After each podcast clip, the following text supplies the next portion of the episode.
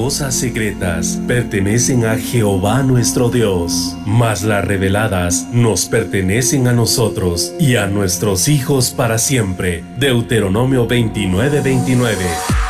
A continuación tu programa Misterios revelados en las Sagradas Escrituras. Un espacio para profundizar en el estudio de la palabra de Dios. Comunícate al teléfono 631-648-7723. Misterios revelados en las Sagradas Escrituras. Con ustedes, el pastor Werner Meyer.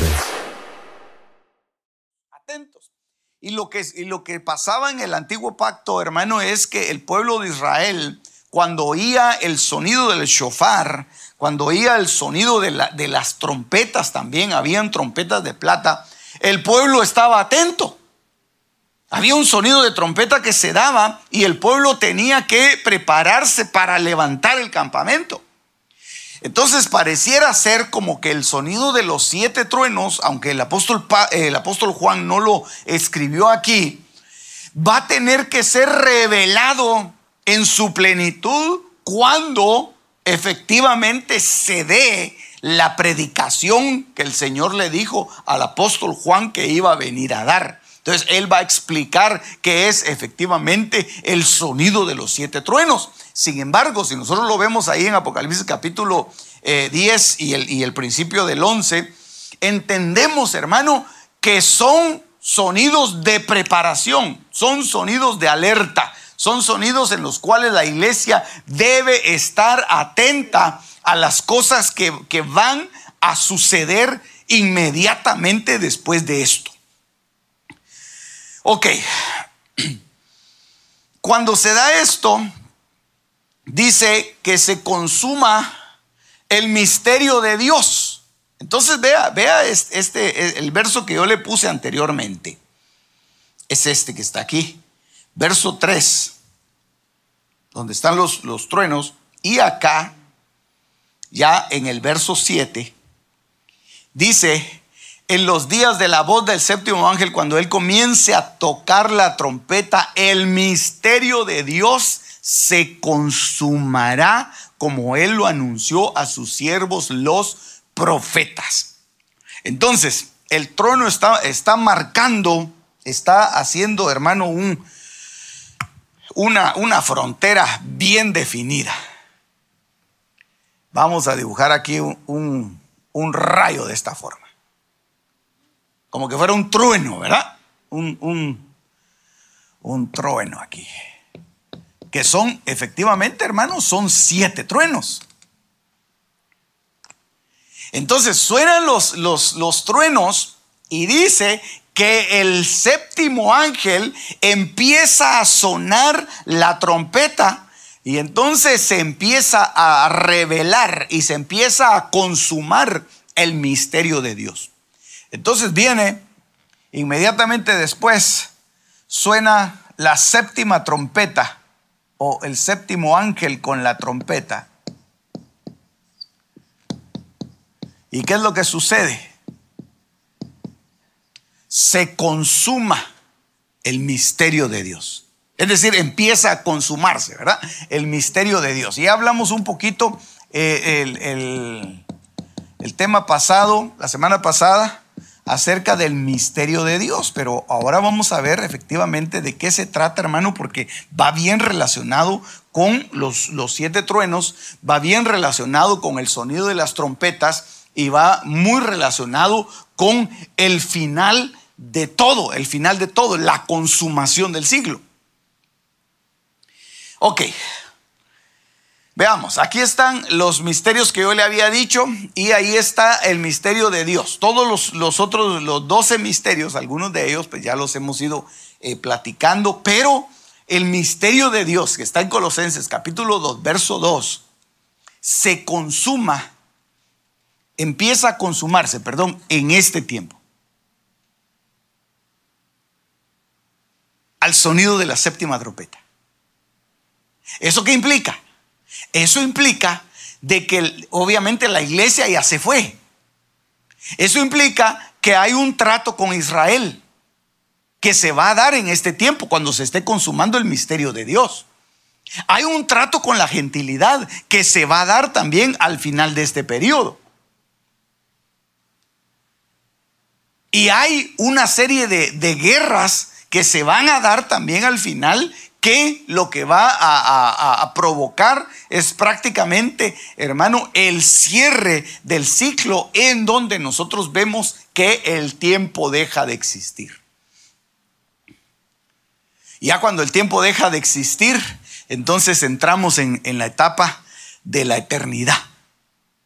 Entonces ahí ya no va a haber más tiempo, ahí, ahí empieza la, eternidad y, y, nos, mm, bueno, vamos a pasar a otro, a otro ayón, ¿verdad? A otra era, que me imagino que va a ser gloriosa, una época de gloria. ya el diablo ya no va a estar. No, no, tengo ni idea qué cosas van a pasar ahí, hermano. Pero es otro ciclo, es un ciclo eterno. Me imagino que vamos a ser quizá eh, designados como, como eh, regentes, quizá, como gobernadores, como delegados en, provincias, posiblemente a nivel, a nivel cósmico, a nivel universal yo me lo imagino con, un poquito de base de lo que dice la palabra, ¿verdad? Ok, pero eh, aquí está el verso, Colosenses capítulo 2, verso 2, para que entendamos un poco mejor el misterio de, Dios. Eh, dice, para que sean consolados sus corazones unidos en amor hasta alcanzar todas las riquezas de pleno entendimiento, a fin de conocer el misterio de Dios, el Padre y de Cristo en quien están escondidos todos los tesoros de la sabiduría y del conocimiento. Entonces, el misterio de Dios se empieza a consumar aquí. Esto es importante. El misterio de Dios se empieza a consumar aquí cuando el séptimo ángel toca la trompeta, pero se termina, vea esto, dice, eh, a fin de conocer el misterio de Dios y el Padre de Cristo en quien están escondidos todos los tesoros de la sabiduría y del conocimiento. Entonces empieza a consumarse, digamos, en, este momento en que el ángel empieza a sonar la trompeta y termina de consumarse al final del ciclo en donde ya todos regresamos a la casa del Padre. El ciclo se cierra. Por eso dice Salmo 23, a la casa de Jehová volveré, dice. ¿Verdad? En la casa de Jehová moraré por largos días, dice eh, en algunos lados, pero la Biblia de las Américas dice, a la casa de Jehová volveré. Entonces vamos a regresar, pero cuando sea consumado el misterio de Dios. Por eso es que nosotros nos tenemos que meter en Cristo. Cristo se mete en el Padre y entonces se cierra el misterio de Dios. ¿Por qué? Porque entonces Dios empieza, llega a ser todo en todos. Entonces, aquí entramos nosotros a la eternidad, metidos en el eterno, que es en el Olam.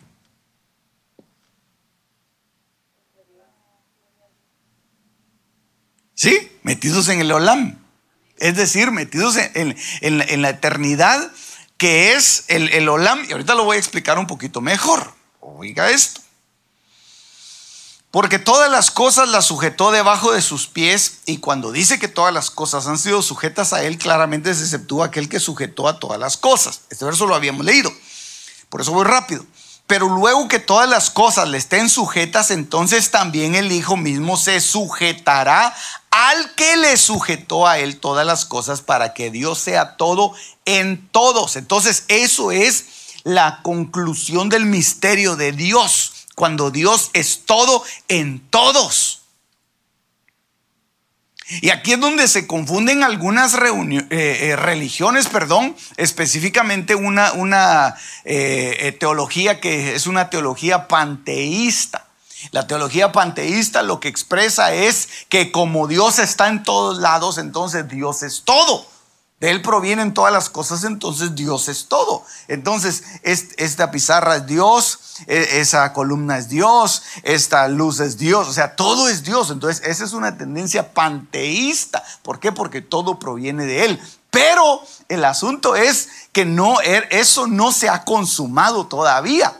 Porque todas las cosas tienen que ser, tienen que ser purificadas tienen que ser metidas en Cristo. Por eso es que la creación entera dice que anhela la manifestación gloriosa de los hijos de Dios. ¿Por qué? Porque van a ser metidos otra vez en el Hijo y el Hijo va a ser metido en el Padre y entonces Dios será todo en todos. Pero ya en, ya en la eternidad. Amén. Va, ok. Muy bien, entonces, 1 Timoteo capítulo, capítulo 2, verso 5, vamos a entender un poquito cómo, cómo es esto del, misterio de Dios. Ah, esto, esto ha traído mucha confusión a mucha gente porque no entienden la separación eh, y la estrecha relación y la estrecha unidad que hay entre las tres personas de la Trinidad. El Padre, el Hijo y el Espíritu Santo. Y por eso es que algunos se preguntan y dicen, pero si Jesucristo era Dios, dicen, ¿cómo es que Dios murió en una cruz? Entonces Dios se murió, dice. Entonces no entienden la separación que hay entre el Padre, el Hijo y el Espíritu Santo, que son tres personas pero es una sola. Amén, eso lo cree usted. Entonces dice 1 Timoteo capítulo 2, verso 5, porque hay un solo Dios y un solo mediador entre Dios y los hombres. Entonces hay un solo Dios. Uno es el Padre. Pero luego dice, Tito capítulo 2, verso 13, aguardando la esperanza bienaventurada y la manifestación gloriosa de nuestro gran Dios y Salvador Jesucristo. Entonces, el Hijo también es Dios. Y no solo por este verso, sino por muchos versos que hay. Dice amén. Ah, bye. La manifestación gloriosa de nuestro gran Dios y Salvador Jesucristo, esto habla del Hijo. Y luego tenemos que 1 Juan capítulo 5, verso 7 dice que tres son los que dan testimonio en el cielo. El Padre, el Verbo, o sea, el Hijo, y el Espíritu Santo. Y estos tres son uno. Entonces, ¿dónde se unen? Porque es que este es, esta es la consumación del misterio de Dios. Esa es la consumación del misterio de Dios, hermano. Es que se vuelven a unir.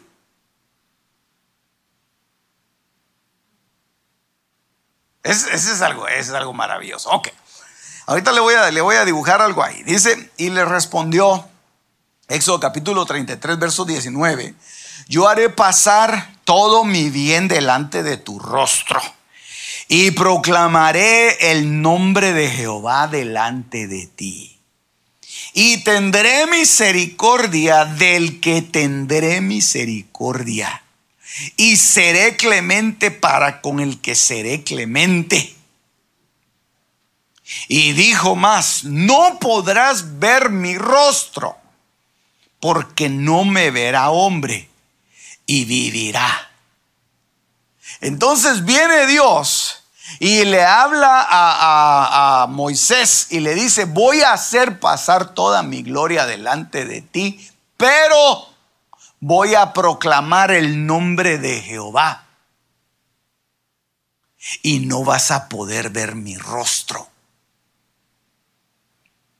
Entonces, entonces se quedó eh, eh, el hombre se quedó quieto y dijo, está bien, está bien, no voy a, no voy a ver porque, porque había, hermano, de alguna manera había una limitación que, que, nadie podía ver el rostro de Dios. Por eso es que cuando Gedeón se le aparece el ángel de Jehová, él, él dice, he visto el rostro de Dios me voy a morir. Eso dijo Manoa también, el papá de, de, de Sansón.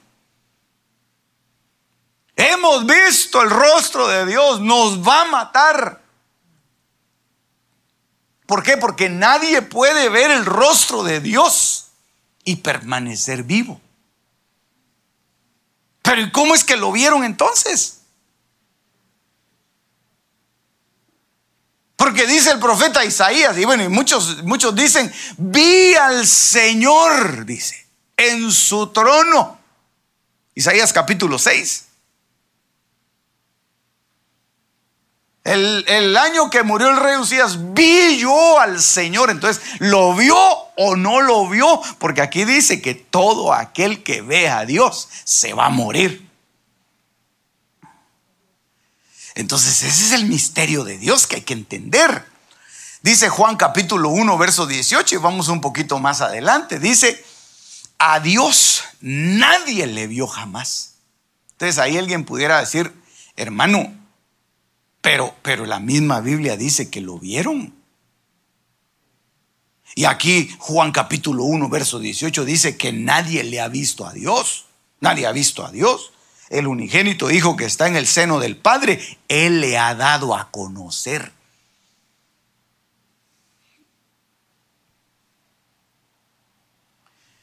Génesis capítulo 32, verso 30. Jacob Llamó el nombre de aquel lugar Peniel, diciendo, porque vi a Dios cara a cara y salí con vida. Entonces, hermano, entonces aquí la cosa, la cosa se, complica un poquito porque entonces tenemos nosotros que explicar que Dios son tres personas. Es uno en tres personas. Aquí lo voy a poner. El Padre, el Hijo y el Espíritu Santo.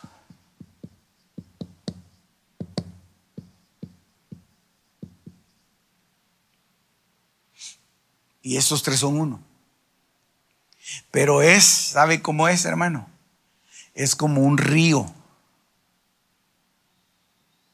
como un río, como una afluente divina. Vamos a ponerlo así, ¿verdad? Como un río. Aquí viene el río grande, hermano. Y entonces ese río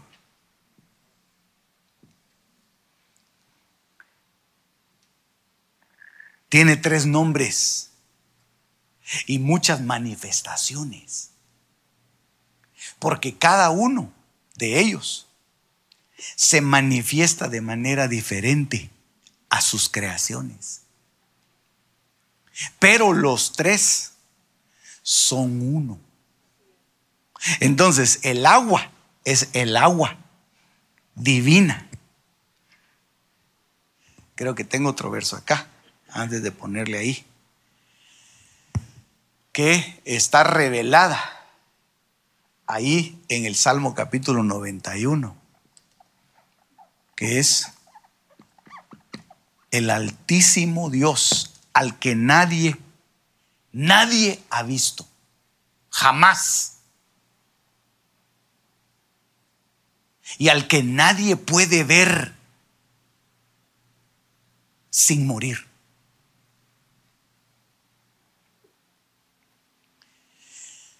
O sea que la manifestación de Dios está, es tan gloriosa, hermano que cuando nosotros, que cuando nosotros vemos que es el Padre el que se le presenta a, a, Josué, es el Padre que se le presenta a Gedeón, es el Padre el que se le presenta a Moisés cuando le habla cara a cara y que su rostro resplandece. Entonces vemos que hay un Dios altísimo al que nadie puede ver.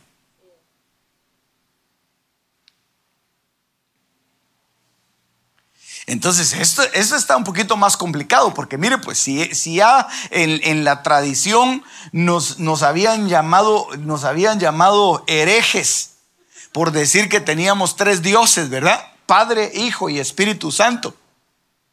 Ustedes tienen tres dioses, dice, no, es uno. en tres. Ahora imagínense, hermano, que si nosotros lográramos acceder al monte santo en donde habita el altísimo Dios.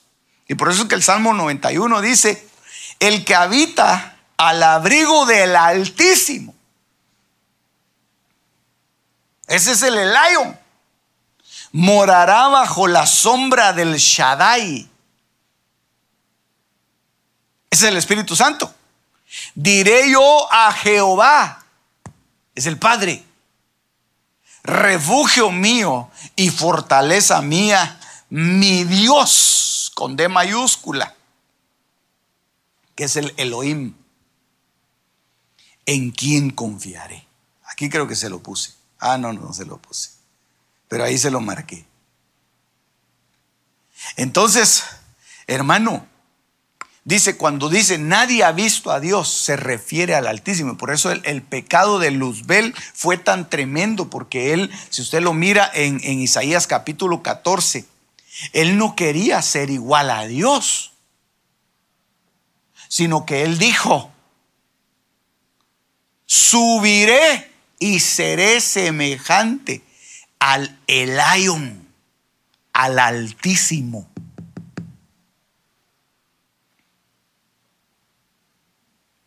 y ahí pondré mi trono y ahí me sentaré.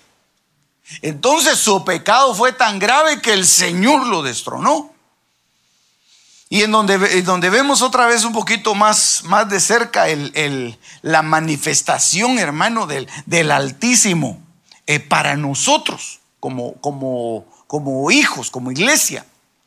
La vemos en Isaías capítulo 9, verso 6, a un, a un nivel profético, porque Isaías dice, un niño nos ha nacido, un hijo nos ha sido dado, y la soberanía reposará sobre sus hombros, y se llamará su nombre admirable, consejero.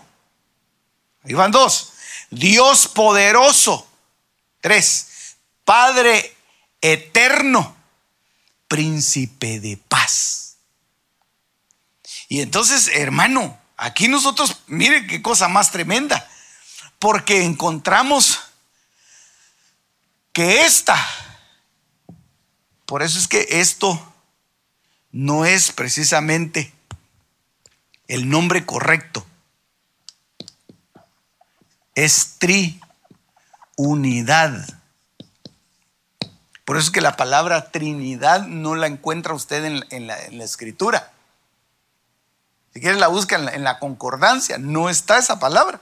Lo más cercano es 1 Juan capítulo 5, pero no está ese nombre. Pero lo correcto es la triunidad de Dios. ¿Por qué? Porque son cuatro facetas, es, son cuatro dimensiones. Es la cuadridimensión de Dios que al final de cuentas, este misterio se va a consumar al final. ¿Por qué? Porque todos vamos a ser metidos en el Padre y después vamos a volver a la afluente eterna que es el Ayón, el Altísimo. Por eso es que nosotros somos llamados, ahora somos llamados hijos de Dios. Pero en este, en, en, el tiempo de la eternidad, vamos a ser llamados hijos del Altísimo. Oh, qué cosa más tremenda, hermano. Está, maravilloso. Entonces, aquí dice, eh, bueno, y le puse ese verso, ¿verdad? De Isaías, eh, como admirable consejero, el Espíritu Santo, Dios poderoso, el Padre, Padre eterno, el Altísimo y el, y el Príncipe de paz, el Hijo de Dios. Este misterio se va a consumar aquí, pero déjeme volver a algo acá. Porque cuando cuando se consuma ese misterio, empieza el Señor a dar las medidas del templo. Venga conmigo a Apocalipsis capítulo 11, verso 1. Entonces me fue dada una caña semejante a una vara de medir y se me dijo, levántate y mide el templo de Dios y el altar y a los que adoran en él Entonces, eh, eh, entonces, mire hermano, siempre ha habido en el transcurso de, de, toda la historia de Israel, siempre ha habido un lugar en donde encontrarse con Dios. El tabernáculo, el templo, el altar. Siempre ha habido un lugar de encuentro con Dios, el arca del pacto.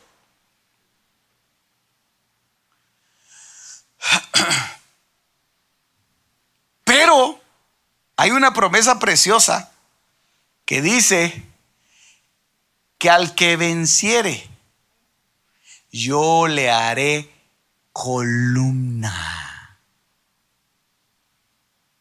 Columna en el templo de mi Dios. ¿Y dónde está el templo de Dios, hermano? Va a estar en la eternidad. O sea que nosotros vamos a ser metidos en alguna faceta del templo y por eso es que tenemos que analizar qué, qué, representa cada una de las figuras que estaban en los templos anteriores.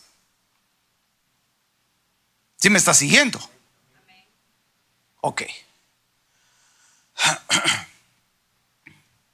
Porque mire qué cosa más tremenda, hermano. Mire pues, mire.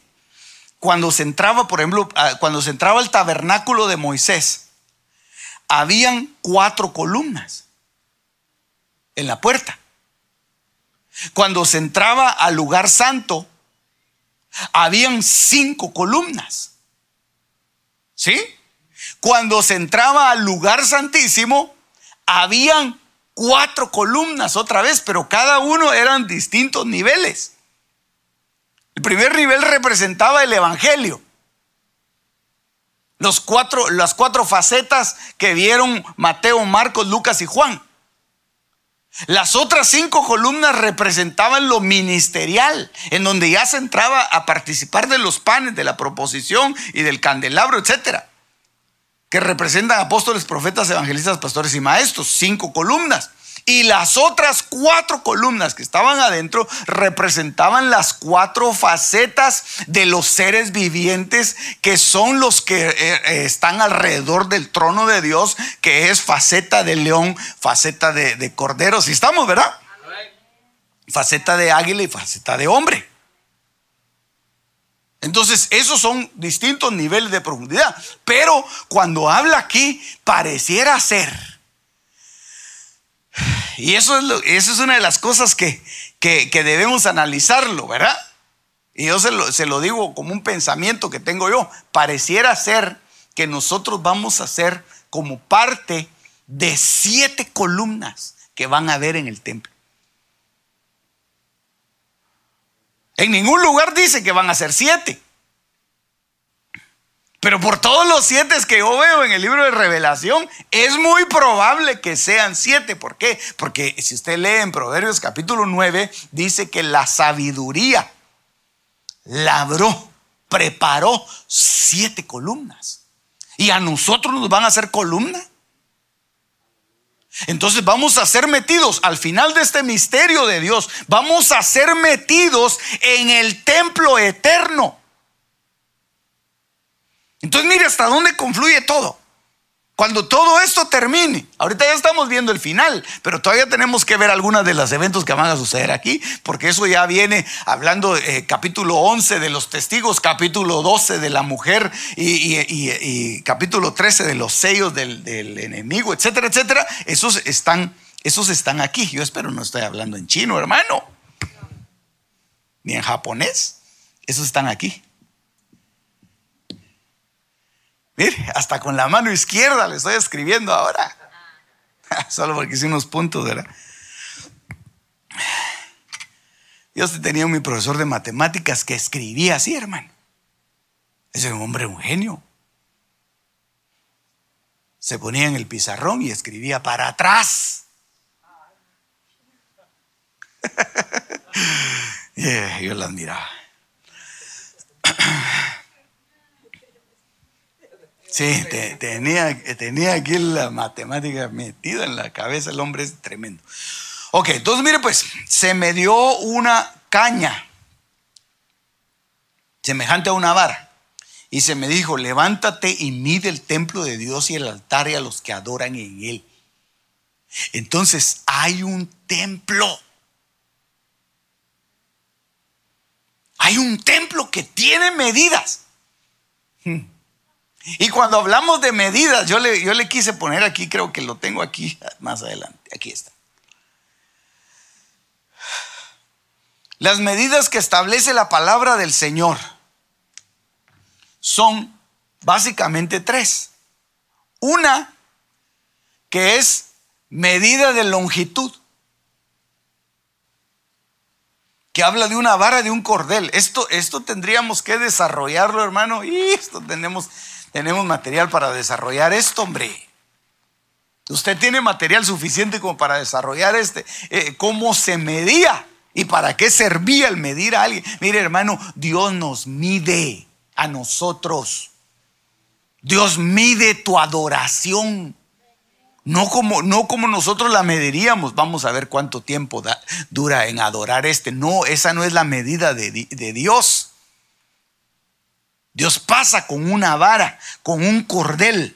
Dios pasa con una balanza. Por eso es que aquel rey, hermano, le pusieron pesado, ha sido en balanza y ha sido hallado falto.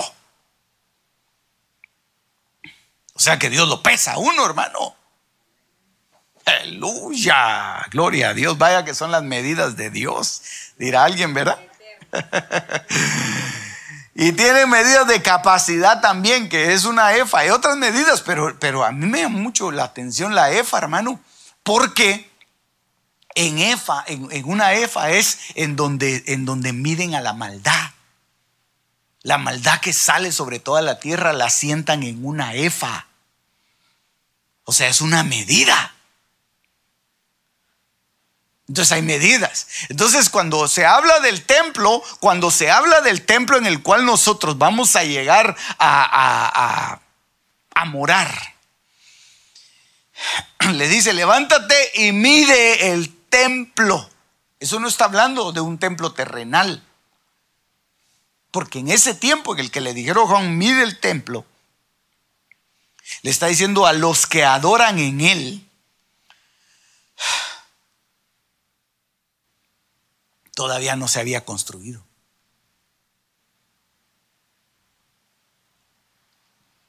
Ok. Largo, ancho, alto y profundidad. Eso es lo que le pusieron a medir al apóstol Juan. Ahí sigue el dragón ese, ¿verdad? Largo, ancho, el alto y la profundidad.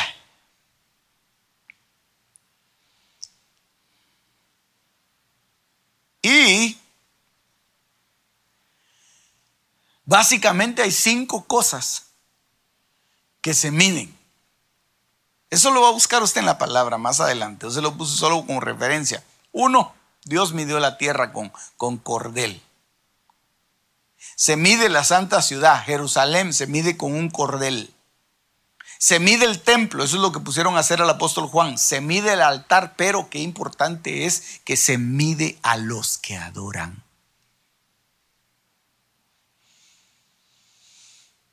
O sea que, en, el, en el reino eterno va a haber adoración en el, en el reino eterno, hermano, nosotros vamos a ser adoradores. Ah, por eso es que el Padre en este tiempo anda buscando adoradores en espíritu y en verdad.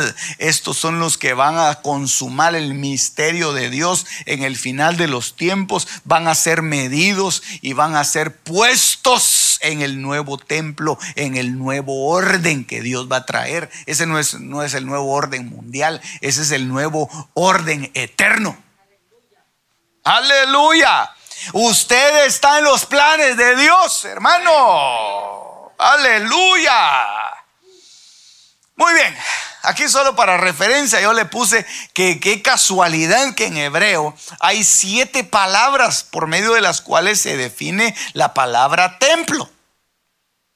Uno es Bait, otro es Maín, otro es Debir, otro término es Heikal Ahí se los puse en la pantalla. Mishkan, Nabé y Armón. Entonces, hermano, el, eh, eh, el consumado es de este misterio. Es, hermano, conducirnos hacia la plenitud del templo de Dios.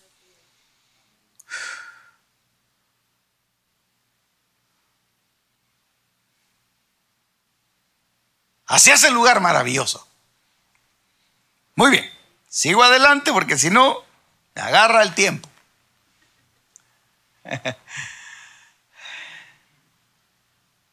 Solo le voy a mencionar así los siete templos, así rápidamente. ¿Por qué? Porque ah, hicimos, eh, hacemos un recorrido, hermano, desde que Dios instituyó el lugar de adoración para conducirnos al lugar eterno. Y entonces empezó y dio primero las instrucciones a, Moisés, se las dio en el desierto. Hará un santuario, habitará en medio de ellos. Yo te voy a mostrar el diseño te voy a mostrar el diseño de todos los utensilios. Así lo vas a hacer. Entonces, ese, este, e, el tabernáculo terrenal, hermano, viene de un diseño eterno. Viene de un diseño eterno. Entonces, ese fue el primer tabernáculo que se, se, construyó en la tierra. Los israelitas empezaron a hacer sus, eh, todas sus liturgias, sus ritos, lo establecido en la ley. Pero eso era simplemente una, una sombra de las cosas que iban a venir posteriormente. Y para nosotros son una sombra también de las cosas que van a venir. Por eso es que yo le mencionaba lo de las columnas. Porque yo, yo no sé por qué, hermano, el número 7 para mí es impresionante. Por todos lados se encuentra el número 7. Mire, siete tabernáculos, siete templos. Primer libro de Reyes, capítulo 8, verso 12. Se construye el templo de Salomón. Jehová ha dicho que él habitaría en la oscuridad. Y yo he edificado casa por morada para ti, sitio en el que tú habites para siempre. Entonces, ese es el segundo templo que se construye. Así me lo llevo bien rápido por toda la historia, hermano. ¿Sabe por qué? Porque es que para poder conocer, hermano, para poder conocer el final hay que conocer el pasado. Pero es que no podemos desechar el Antiguo Testamento. La Biblia es completa, 66 libros. No puede usted cargar solo su Nuevo Testamento en la mano. Estaría incompleto. Ah, no es que el Antiguo Testamento cuesta mucho entenderlo, sí, y, toda la Biblia cuesta entenderla. Tiene que ser por el Espíritu, hermano. ok, entonces mire pues, después de esto vino, eh, yo no sé si usted sabía, pero el templo de Salomón cayó en un descrédito tremendo, hermano. Empezaron a robar un montón de cosas, lo destruyeron, pero se levantaron hombres como Esdras, como Nehemías y como Zorobabel y reconstruyeron ese templo. Esta casa fue terminada el tercer día del mes de Adar, que era el sexto año del reinado del rey Darío. Entonces los hijos de Israel, los sacerdotes, los levitas y los demás que habían venido de la cautividad hicieron la dedicación de esta casa de Dios con gozo. Por eso usted este domingo tiene que venir con gozo. bueno, usted siempre viene contento, ¿verdad? Aleluya. Pastor, no solo este domingo, pastor. Yo siempre me mantengo con gozo. Amén, así es, así se habla. La dedicación de esta casa se hizo con gozo, pero era el, templo, el, el tercer templo, el templo de Zorobabel. Y luego de esto, pues usted sabe que los israelitas eran, cosa seria. Se volvieron a portar mal.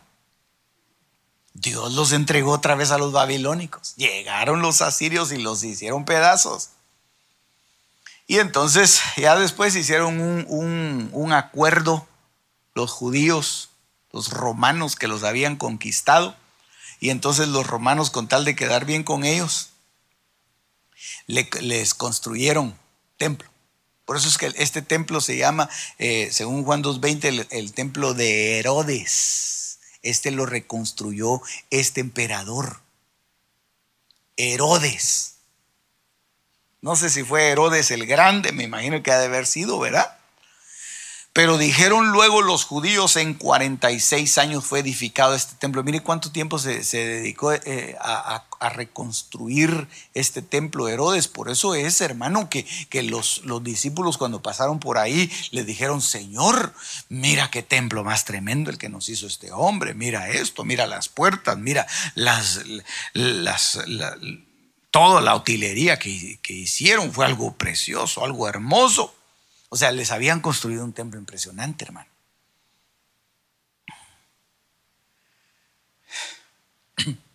Pero, pero, el Señor ya estaba, ya había cambiado.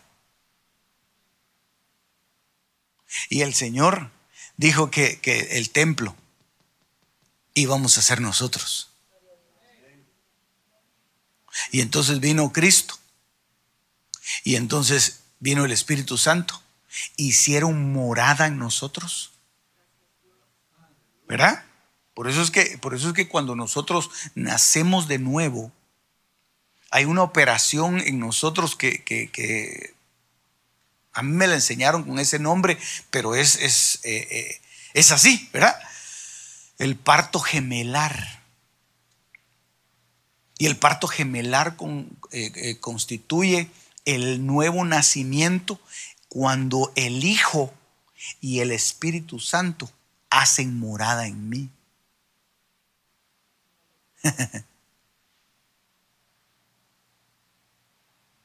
Entonces yo me constituyo en templo y morada del Espíritu Santo. 1 Corintios 3:16, ¿verdad? Entonces viene y dice el Señor, destruyan ese templo. Y lo destruyeron. Pero ahora estamos nosotros, en donde Dios se manifiesta, en donde está el arca del pacto, en donde está la presencia de Dios, en donde está la manifestación gloriosa del Señor, en nosotros. Cristo en nosotros, la esperanza de gloria. En nosotros habita la, plenitud, hermano, de Cristo. Está en nosotros, está en nuestra vida. En nuestro espíritu, el Espíritu Santo está adentro de ti.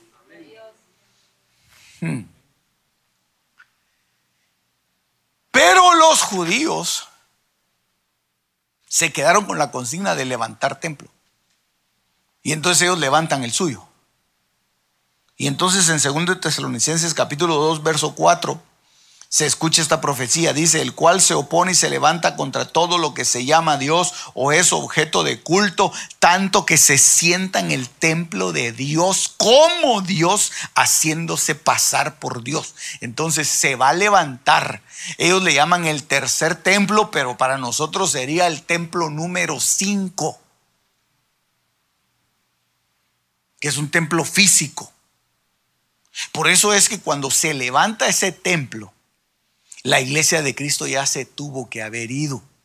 ¿Por qué? Porque cuando destruyeron el templo número 4, la iglesia vino. Ahora, cuando, cuando construyan el templo número 5, la iglesia se va. No pueden haber dos templos. Entonces, en ese templo es en donde se va a sentar el anticristo. Aleluya. Pero ya cuando nosotros empecemos a ver las cosas que suceden en el milenio, entonces nosotros vamos a ver que en Ezequiel capítulo 40 y, el, el 41 y el 42 se menciona que hay un servicio en un templo terrenal en Israel. Entonces, ese como que fuera un trato para los israelitas con un templo propio, pero que no es, hermano, los templos que nosotros hemos visto anteriormente, ni es tampoco este, este que está aquí arriba. Dice, en visiones de Dios me llevó a la tierra de Israel, vea esto, Y me puso sobre un monte muy alto sobre el cual había un edificio parecido a una gran ciudad hacia la parte del sur. Bueno, y ahí en, el 40, y explica, hermano. Que será edificado ese templo. Mientras tanto, nosotros esperamos la consumación del misterio de Dios para ser trasladados. para ser trasladados aquí como que fuera, como que fuera eh, un tiempo, hermano, en el cual Dios está tratando con los, con los eh, eh, judíos, Dios está tratando con los gentiles, Dios está cerrando prácticamente el final de este ciclo y nosotros estamos aguardando ese momento en el cual seremos llevados al nuevo templo, como los sacerdotes cuando, cuando esperaban que se transportara el arca en el momento de la inauguración del templo, el Señor designó cantores el Señor designó levitas, el Señor, eh, eh, perdón, David designó porteros. Cada uno en su orden. Y todos aquellos que fueron hallados sin genealogía, dice el libro de Nehemías, no participaron del servicio en la casa de Dios. Eso tiene una simbología también. Y no vi en ella templo. Apocalipsis 21. Mire hasta dónde estamos. Apocalipsis capítulo 21. No vi en ella templo porque el Señor Dios Todopoderoso es el templo de ella y el Cordero. Entonces aquí ya se cerró. Ve hasta dónde llega el misterio de Dios, hermano. Si lo, lo logra percibir, hermano. Ah, es que eso es maravilloso, hombre. El misterio de Dios se cierra aquí, ya con la instauración del nuevo templo. ¿Cómo va a ser el orden? ¿Cómo van a ser los turnos en ese nuevo templo? Eso sería maravilloso conocerlo. Algún día el Señor nos, nos revelará eso y nos vamos a quedar asombrados, hermano. Vamos a decir, wow, esto me tenías reservado, Señor. ¿Cómo no me esforcé más? Ay, bendito el nombre del Señor. Bueno, terminemos porque tengo solo un, par de minutos. Es el verso que le decía. Apocalipsis capítulo 3, verso 12. Al que venciere, yo lo haré columna en el templo de mi Dios y nunca más saldrá de ahí y escribiré sobre él el nombre de mi Dios y el nombre de la ciudad de mi Dios, la nueva Jerusalén, la cual desciende del cielo de mi Dios, y mi nombre nuevo. Entonces sí seremos, hermano, como columnas labradas, columnas con sello, marcadas, hermano, con un nombre para nosotros. Por eso es que aquellas dos columnas en el, en el templo, creo que lo menciona Zacarías, le pusieron nombres. Una creo que se llamaba Joaquín y la otra no me recuerdo. ¿Cómo? Y Boaz. Jaquín y Boaz, hermano, dos columnas, gracias hermano, dos columnas con nombre. Entonces nosotros vamos a tener un nombre y vamos a ser columna. Por eso tenemos que esforzarnos. Y por eso es tan importante, hermano, que cuando empieza a sonar, por eso es que cuando se hacía la inauguración de los, de, los templos, hermano, había sonido de trompeta, había sonido de shofar. Entonces eso es lo que está anunciando esto.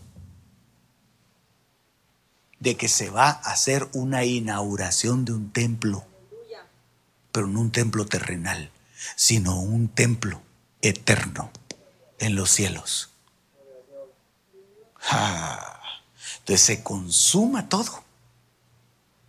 Se cierra todo, se empiezan a, hermano, se empieza, la, la, tierra va a dejar de existir, el cielo va a dejar de existir, la, la mar va a dejar de existir, el tiempo va a dejar de existir, va a pasar el tiempo y todos vamos a entrar en la nueva etapa en el nuevo sacerdocio.